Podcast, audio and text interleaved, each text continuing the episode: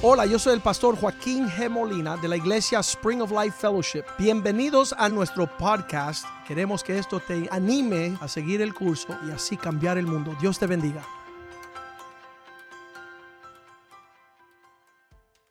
Padre, te damos gracias esta tarde por estar en esta casa de oración, en esta casa de adoración, de alabanza, tu casa, Señor.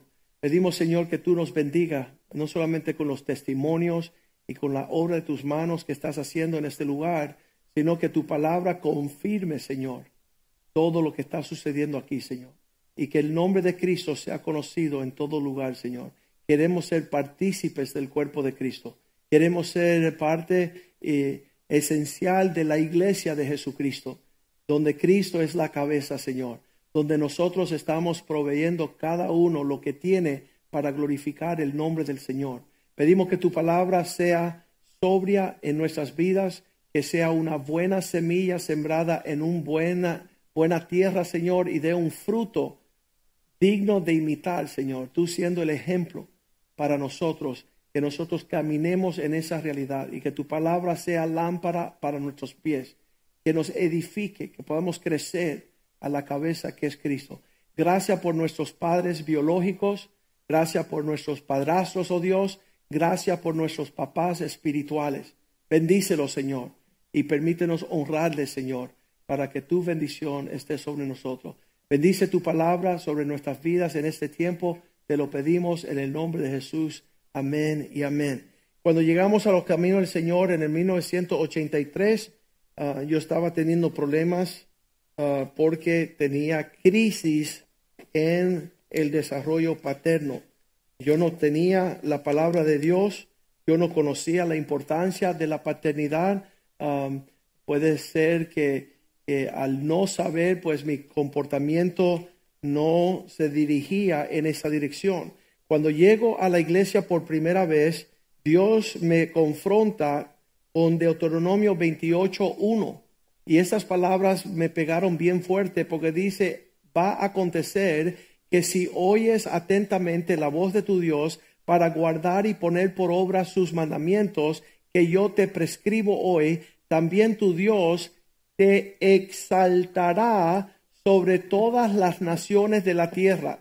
En otras palabras, lo que Dios nos va a enseñar en su palabra va a causar que nosotros seamos exaltados en una posición alta sobre las naciones. Obviamente que lo opuesto es verdad también. Cuando tú aborreces a Dios y su palabra que Él te prescribe, Él no te exaltará, sino tú vas a ser desintegrado y vas a caer bien bajo, no sobre las naciones, sino vas a ser tropellado por todo lo que esta vida um, te desafía. Los desafíos de la vida Dios quiere que nosotros los superemos. Y yo estaba dispuesto, yo decía, ok, Señor, yo estoy dispuesto de leer tu palabra porque nunca la había leído. Yo contaba que nosotros en casa teníamos una Biblia y estaba abierta al Salmo 23. Allí estaba en la sala de la casa y cada vez que nosotros pasábamos la Biblia nos persignábamos y seguíamos de largo. Nadie leía la Biblia, nadie sabía lo que tenía y nadie hacía lo que la Biblia dice que haga. Entonces lo que sucede fue que cuando yo leí Deuteronomio 28.1 y ese capítulo entero, dice que si no escuchas la palabra, Él te va a maldecir, las maldiciones te alcanzarán y va a ser un desastre. Y cuando tú leas Deuteronomio 28, las primeras 15 versículos son las bendiciones y del 15 al versículo 68 las maldiciones. Habían tantas maldiciones que yo dejé de leerlas. Yo decía, suficiente, suficiente, no quiero leer más. Y dejé de leer las últimas 30 versículos de ese capítulo. ¿Qué sucede próximamente? Sucede que yo digo, Señor, ok, ya yo sé que yo quiero ser bendecido y todo depende de escuchar y poner por obra y guardar tu palabra, tus mandamientos. Yo voy a empezar a leer la Biblia tenía 16 años. Cuando yo hago así y abro la Biblia con 16 años, Efesios 6.1. Hijos, obedecer a vuestros padres, porque eso es justo. La primera palabra que Dios me habla no era darle dinero a los pobres, no era evangelismo, no eran las profundidades teológicas. Sabes que cuando las personas llegan al Señor empiezan a querer ser teólogos, logo, logo, logo. quieren ser unos eruditos, la palabra dice, oye necio, obedece, how about that? ¿Cómo te gustó esa? Ya que tú quieres decir lo que dice la palabra, pero no obedeces a nadie. Pero Dios me, partió para encima al centro de lo que era mi problema. La crisis mía es que tenía una rebeldía horrible en mi corazón. Yo aborrecía a mi papá. Yo le echaba la culpa de todo lo que estaba sucediendo en casa. Tú eres responsable porque mami no es feliz. Tú eres el causante de todos nuestros problemas. Y no era así. La cuestión es que no teníamos a Cristo. Y dice la Biblia, hijos, obedecer en el Señor a vuestros padres. En otras palabras, Joaquín, no me interesa tu argumento, tú haz lo que te corresponde a ti. Y versículo 2 dice, porque um, honra a tu padre y tu madre, que es el primer mandamiento con promesa. Y leí el versículo 3, te irá porque te vaya bien y seas de larga vida sobre la tierra. La promesa en honrar padre y madre es la bendición que todo va a llegar a su tiempo y vas a disfrutar una vida larga. Yo diré que todo lo que le ha ido mal a los hombres y las mujeres sobre la faz de la tierra es que no han sabido relacionarse bien con sus padres. Yo estaba tan rebelde que yo le dije al Señor, ¿y qué si no lo hago? Yo decía para mí dentro, y que yo estaba peleando conmigo, amigo, ¿y, qué si no lo hago? Y el Espíritu Santo dice, bueno, tuerce esas promesas, en lo que no te va a ir bien todo, te va a ir mal. Y en lo que vas a vivir una vida larga, si honra a tu padre, vas a morir joven. Y eso me convenció. Le dije, ok, voy a empezar a escuchar a mi papá y sanó inmediatamente y vino un perdón, y vino una compasión y hubo a arreglar cuentas con mi papá. A partir de ese momento en adelante, siendo confrontado con la palabra de Dios, empecé a escuchar su corazón y obedecerle. Dios me dijo, no me interesa lo que tú estás preocupado de lo que tu papá hizo mal, sino yo te llamo a que tú lo hagas bien, que tú tengas una buena relación con él. Y realmente fue la base sobre muchas cosas que empezaron a suceder en mi vida, la dirección, ah, lo que yo, yo pensaba, yo voy a ser un psicólogo, yo quiero ayudar a los jóvenes con sus ah, traumas y sus dificultades, y mi papá me dijo, no, tú debes de estudiar abogado. Yo no sabía lo que era un abogado, pero empecé a poner por obra todo lo que salía de los labios de ese hombre que iban a instruirme en el camino que yo iba de tomar para cumplir el propósito de Dios. Santiago 1.17 nos dice que toda buena dádiva y todo don perfecto viene de lo alto de un Padre. En otras palabras, el Padre es la compuerta de todas las bendiciones para tu vida. Si no tienes una relación correcta y sana, saludable, no solamente tu papá biológico, pero los papás que Dios te da. Porque la paternidad no solamente es biológica, la papá es espiritual. Cuando él dije, cuando Jesús dijo, no os dejaré como huérfanos, ¿qué significa? Que el Espíritu Santo iba a venir a sanar la área de nuestra dificultad con la paternidad. Todo Satanás ha hecho un buen trabajo de pelearnos a nosotros con los padres. Es inconcebible que Dios te dé un papá y que tú cortes con esa persona para ir como el hijo pródigo en una dirección de tu propia voluntad. Cristo dio la parábola del hijo pródigo para que nosotros sanáramos en esa área. Y cuando el hijo pródigo le dice, papá, dame mi pertenencia, que me voy a marchar, y se distancia lejos del papá. Tú te tienes que hacer la pregunta, ¿por qué lo hizo? ¿Y sabes por qué lo hizo? Porque la fuente de paternidad, un papá tiene una función. Y la función del papá es enseñar, instruir, disciplinar y corregir. Y no nos gusta ser corregidos. No nos gusta ser disciplinado. Aquí venía un hombre que empezamos, un huérfano, no tenía papá, no tenía dirección, empezó a encaminar, Dios empezó a abrirle la puerta, lo pusimos a servir. ¿Ves esos hombres que están sirviendo? Los sugieres. Y, y él tenía una incapacidad de servir. Se enojaba cuando él tenía que servir, porque no resistía que nadie le dijera nada. Entonces se, marchó, se fue bravo. Ya no voy a servir más, me voy de la iglesia. ¿Sabes por qué? No soportó la disciplina. Ahí es cuando dice Hebreos 12:8 que aquel que no soporta la corrección, aquel que no, no permite ser instruido, pero si se os deja sin disciplina, de la cual todos han sido participantes, entonces si no te dejas disciplinar, entonces sois ilegítimo. Esa palabra bastardo significa no supiste tener papá. En otras palabras, no supiste ser instruido, corregido, disciplinado. Y el que se deja sin disciplina y sin corrección es un bastardo ilegítimo. La palabra que se utiliza allí en el griego es nothos. Esa palabra nothos es de donde viene la palabra nada. Como no te dejaste enseñar, nada está escrito allí. No hay nada, no hay instrucción. Lo opuesto de la instrucción, la destrucción. Y entonces por causa o por ende dice, y no son hijos.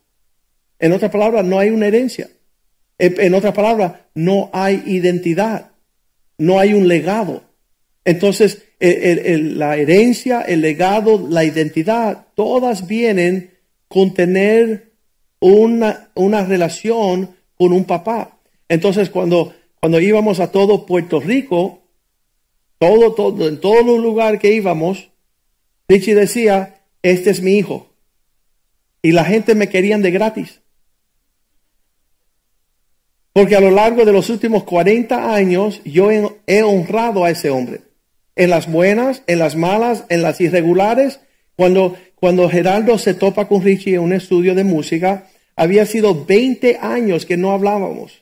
Había una interferencia en nuestra relación de padre espiritual, hijo espiritual. Y cuando se topa Richie con Geraldo en un estudio de música, porque ellos usaron a Geraldo en su último disco, y, y, Gerardo dice, sabes, yo estoy yendo a una iglesia donde el pastor Joaquín siempre habla bien de ustedes. Y él va a cumplir su 20 aniversario. Y sería lindo que ustedes que hace 20 años no lo han visto, que vayan al aniversario y lo feliciten por hacer lo bueno. Y ellos se miraron, dice Richie, que llamó a Bobby. Y Bobby dijo, bueno, yo he escuchado que por mucho tiempo Joaquín nos ha honrado. Así que vamos a ir a galardonarlo y a darle la sorpresa. Y cuando ellos llegaron hace cuatro años, el día de nuestro aniversario, 20 aniversario, yo casi me desmayo. Y después Pastor Richie dice, ¿sabes qué? Te quiero pedir perdón porque tú no fuiste un hijo pródigo, yo fui un padre pródigo. Y ahora yo voy a mudarme de regreso a Miami y vamos a cambiar el mundo junto. Yes. Hubo una sanidad allí y sabes cuando hay una sanidad entre un padre y un hijo espiritual, las ventanas de los cielos se abren, por eso Satanás no resiste una reconciliación, porque el poder es demasiado grande. Y ese es el, el dúo dinámico que cuando nosotros predicamos, y yo le digo a todas las personas, ¿por qué no están honrando los padres espirituales que Dios le dio? ¿Por qué no eres capaz de hacer lo que Cristo hijo, hizo? ¿Por qué, no quieres honrar a esa persona que te engendró en el Señor? Y entonces, en esa dinámica son misterios que estamos entendiendo y cumpliendo para que se nos abra la compuerta de los cielos a niveles que nunca soñábamos. Esos mis hijos hablan de eso mucho. Dicen, papá, nunca pudimos alcanzar la altura de lo que tenemos si no nos hubiera bendecido. La bendición de un padre es la que enriquece y no añade tristeza. Allá en Malaquías 4:6, el último versículo del Viejo Testamento, Dios dio la advertencia que si no se volviese el corazón de los hijos y los padres, y el corazón del hijo con el padre y el padre con el hijo, que vendrá sobre la tierra gran maldición. Cuando hay un rompimiento en esta relación, por eso el Día de los Padres no solamente de, hey papi, happy birthday, no, honrarlos de verdad. Y los padres de la fe, doble honra, dice la Biblia. Llevarlos a una altura, pero, pero en la malcriadez, um, nosotros decimos que, nuestros padres tienen una opinión y nosotros tenemos una opinión. Y yo le decía a los hombres en Puerto Rico, Honrar a un padre es elevar la opinión de tu papá por encima de la tuya. Eso es honra en el término bíblico. Pero si estás diciendo, bueno, mi papá dice y yo digo, o mi papá dice y ellos dicen, no, tu papá eleva su opinión por encima de la tuya para que tú te asegures la bendición. Ahora, todo lo que ha sido una maldición sobre el planeta Tierra, y voy a, tocar dos temas. Uno es el musulmán. E, en la religión de Islam es fruto de un hombre, Mohammed, que fue un huérfano. Y cuando él sale de los caminos del Señor, porque los tíos de él eran cristianos, y él empieza a pensar y escribir un libro, el Corán, que no era el libro de sus padres. Él empezó a escribir y fue autor de un libro llamado el Corán, donde todos los musulmanes leen ese libro para su propia perdición. No saben ser esposo, no saben ser papá, no saben tener familia. Entonces, en esa cuestión, ese huérfano que rompió con el corazón de sus padres, trajo a la tierra una religión súper torcida y ha sido una maldición para las naciones. Y, y, segundo, el comunismo. El comunismo es también fruto de un huérfano rebelde que no tuvo papá. Ya vemos lo que hizo el Che Guevara y Fidel Castro en Cuba. Esa maldición de decir no queremos tener papá, no queremos vivir en familia y no queremos creer en Dios. Porque dice que el comunismo solamente funciona si tú niegas la existencia de Dios y te hace ateo. Es un gobierno sin la bendición de Dios. Esos dos frutos de la fe de los musulmanes y el comunismo es el fruto de la conducta de un huérfano sin papá. Y así lo bien lo dice Salmo 68, 6, que dice que Dios pone al solitario en familia para sacarlo a la prosperidad amplia. Salmo 68, versículo 6, pero Dios hace habitar en familia a los desamparados. Es como sacar a los cautivos a la prosperidad. Eso es lo que el hijo pródigo aprendió, que en su rebeldía estaba cautivo a su egoísmo. Pero cuando tú estás en una familia, no hay un lugar para el egoísmo y ahí uno comienza a prosperar. Cuando estás pensando en los demás y dice más los rebeldes habitarán en una tierra seca. Tú vas a ver siempre la persona que se opone a los papás, que eso causa un distanciamiento. Lo vemos a través de toda la Biblia. Eh, las maldiciones de los hijos de, de Aarón que empezaron a, a ofrecer fuego extraño, dice que murieron instantáneamente. Los hijos de Elí también se rebelaron, eran los hijos del sumo sacerdote y Dios los juzgó fuertemente y dice que a partir de ese tiempo iban a vivir en un estado de ikabod. La palabra hebrea ya no llevarán mi gloria. Ya no estará mi gloria sobre ellos. Entonces todo es una dinámica. Nosotros queremos volver el Día de los Padres a arreglar cuentas con nuestro papá celestial y nuestros papás aquí en la tierra. Ahí estamos viendo Éxodo, uh, Éxodos 20, versículo 2, Dios le da a su pueblo después de mucho tiempo, le da los diez mandamientos. Y una cosa que es súper extraña en esta área de la palabra de Dios es que cuando Moisés baja del monte con los diez mandamientos, él empieza a decir cuáles son. Y el primero es, no tendrá Dios, versículo 2, yo soy Jehová, tu Dios, que te saqué de la tierra de Egipto y de la casa de servidumbre. Ya para que no sean más esclavos, voy a empezar a hacer una obra en ustedes. Versículo 3, no tendrás Dios ajenos delante de mí. Él empezó a dar diez mandamientos.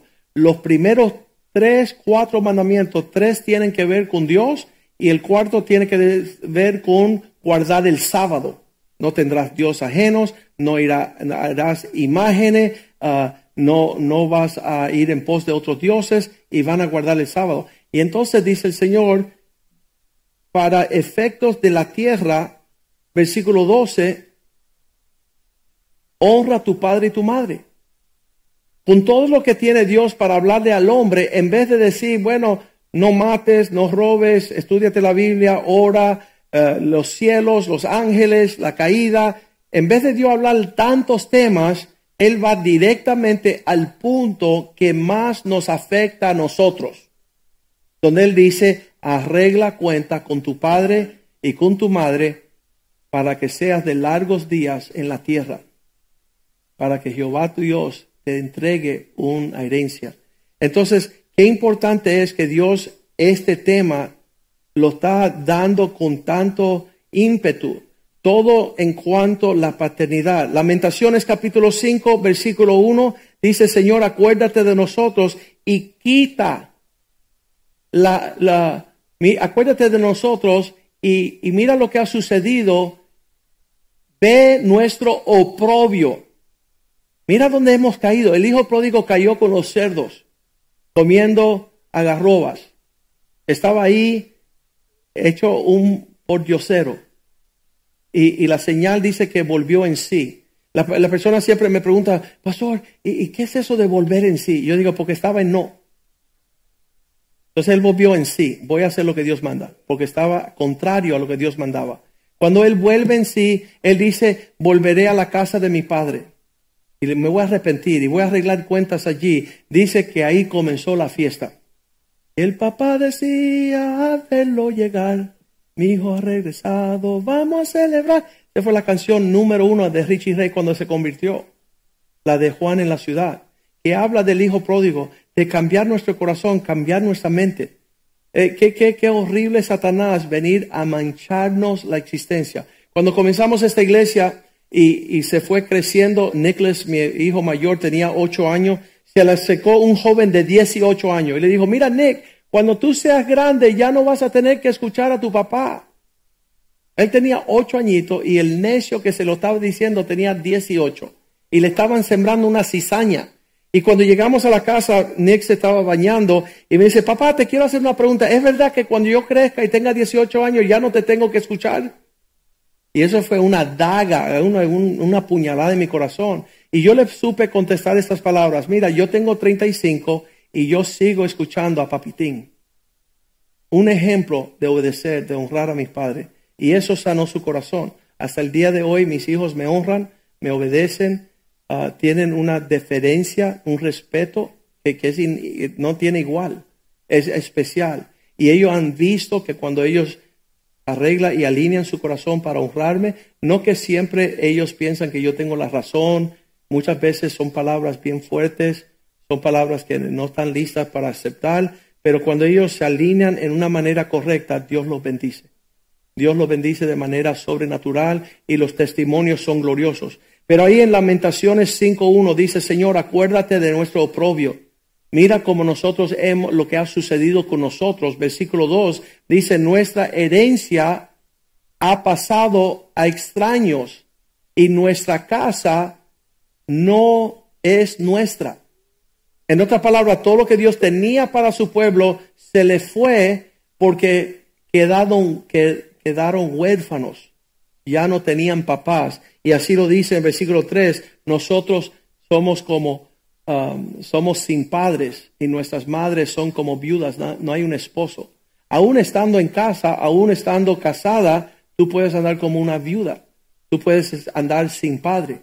Y toda la lista de las maldiciones que vienen ahí siguen en una forma increíble. Cuando tú sanes en tu relación con Dios como Padre y sanas con tu padre, biológico. El testimonio fue grande con Geraldo también. Eh, desde su niñez su papá lo abandonó, él no quiso estar en su vida y a los tres meses se marchó. El papá de Geraldo, el trompetista Rodríguez. Y, él tuvo que vivir sin papá tantos años y él decía que él buscó en su cuñado una, una época que su cuñado le instruía, le enseñaba, Ah, le dirigía, le guiaba en el camino y él aprendió mucho de él y muchas personas y cuando llegó aquí a la iglesia también fue un tiempo grande y, yo le dije el primer día, Geraldo, yo te quiero enseñar como un padre y él dice, yo también te voy a enseñar a ti, papá. Él dice, yo, yo pastor, te voy a enseñar a ti también unas cositas. Y yo lo dejé porque él dice que en un espíritu de huérfano, él no cree en nadie. Él no espera en nadie que le tenga, él tiene que fajarse por sí mismo. Pero a lo largo de los años que él ha estado aquí, él dice, sabes, supe descansar, supe reposar, porque hay una persona que se preocupa por mí más que yo mismo. Y, él fue instrumental en sanar la relación de Richie y yo. eh, en una altitud tremenda. Y, y, hoy día yo le decía a él que, que él, aunque no había tenido papá, es el papá por excelencia a sus hijas. Él ha sabido cómo tener ese porte. Pasan los años, llaman de Cuba. ¿Quién es? El papá de Geraldo. Dice, hijo, quiero hablar contigo. Y Gerardo se puso como, dice, ¿cómo a matar? ¿Cómo que quieres hablar conmigo? Después de tanto tiempo. Y él fue a mi oficina y dice, pastor, estoy bien triste. Porque mi papá ahora quiere una relación conmigo cuando él nunca la quiso. Y ¿qué le dijo el pastor? Honra a tu papá. Ámalo. Obedécele. Dale un lugar en tu vida a tu papá. No para los efectos de el beneficio del papá, sino para la bendición de Dios sobre Geraldo. Y así él lo ha hecho. Y, ha llegado hasta ser eh, un, un, hombre de confianza de su papá. Y hablan bien y se tratan bien. Y él bendice a su papá. Y eso solamente puede suceder, Romanos 8:15, cuando el espíritu de adopción viene sobre nosotros y tenemos la capacidad de cambiar una actitud. Dice la Biblia, pues no habéis recibido un espíritu de esclavo.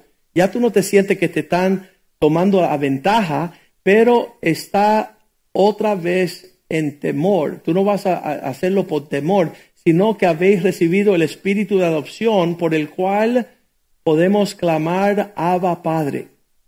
Ahora el papá de Geraldo le llama la atención, le dice unas cosas, le dice otras cosas, y él tiene un espíritu de hijo y se deja corregir, y se deja instruir, se deja hablar, ah, y no lo toma de, para malo, de hecho, lo toma para bien, para que la bendición de Dios venga sobre su vida. Así que hoy día de los padres, Dios nos ha hablado, hay amplio material en estos asuntos. Vemos que es importante para Dios que nosotros entremos en esta realidad y haciendo eso vamos a hacer una bendición para todas las familias de la tierra.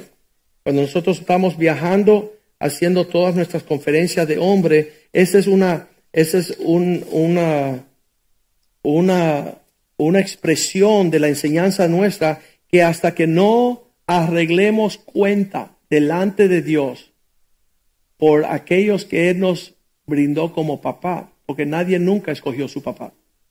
Dios escogió tu papá. Y la persona dice, y bueno, ¿quién es mi papá? Igual que dijeron, ¿quién es mi prójimo? Tu papá, a través de los años, es aquel que tiene la carga para corregirte, llamarte la atención, disciplinarte, Ponerse triste cuando tú no estás andando bien. Celebrarte cuando andas bien.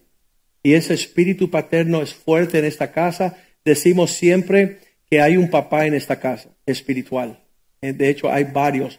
Pero también hace años, y lo doy como, como el postre de esta, esta tarde, hace años vino un hombre a nuestra iglesia, se convirtió aquí, empezó a llegar y la esposita empezó a revelarse en una forma bien fea. Entonces, cuando él venía a buscar el consejo de los pastores, ella decía, ven acá, tú no eres hombre. ¿Por qué tú tienes que ir allí a pedir guianza? Eso se llama una bruja. Porque si él venía aquí a buscar el consejo de Dios, ella no era quien para desmentir su hombría. En lo que él estaba llegando a ser un hijo y aprender obediencia y humildad y seguir la instrucción y no ser ilegítimo, que ella se parase para cuestionar su hombría, eso viene del mismo infierno. Y yo le llamé la atención a ella. Yo le dije, tú eres una malvada. Lo que estás haciendo es súper torcido, porque él está recién convertido y está comenzando a buscar el consejo de Dios para su casa, para ordenar su familia. Y que tú cuestiones su hombría porque él está haciendo eso, te hace a ti tremenda bruja. Porque tú quieres mandar en casa, porque como él no tiene el consejo de Dios, él dice, ¿y qué vamos a hacer? Y ahí vienes tú con la palabra, igual que Eva. En vez de tener un padre espiritual que te hable la palabra de Dios, estás andando, vagando bajo la instrucción de una bruja que está distorsionando la casa de ese hombre. Y de hecho, tuvieron que levantarse e irse, ah, porque eso nunca prospera de esa manera. Dios tiene una forma maravillosa. Cuando llegamos a Puerto Rico, ah, fuimos a visitar una iglesia donde un hombre, como yo había dicho, sin testimonio, sin familia, sin ejemplo, estaba dictándole ah, la teología y la enseñanza de los misterios bíblicos a la iglesia. en una junta de ancianos, él decía, no, porque vamos a hacer eso. Sin testimonio, sin familia, sin nada, estaba ah, interviniendo para afectar al pastor que tenía testimonio, que tiene testimonio, que tiene un hogar lindísimo, que tiene su casa en orden. Y la palabra de Dios dice que el que no tiene su casa en orden no puede venir a la casa de Dios a gobernar y, a poder uh, liderar eso. Vamos a ponernos de pie ese día. Uh, pasamos un buen tiempo en Puerto Rico, cantábamos, fuimos a la casa de la, la hermana Alicia y cantábamos un corito tras otro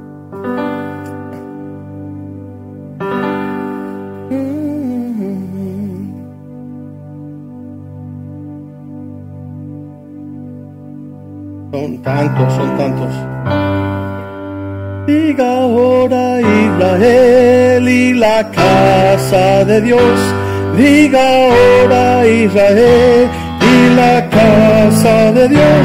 Diga ahora Israel y la casa de Dios.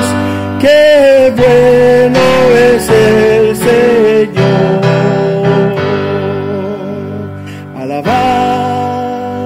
a Jehová porque Él es bueno. Alabar a Jehová el Señor.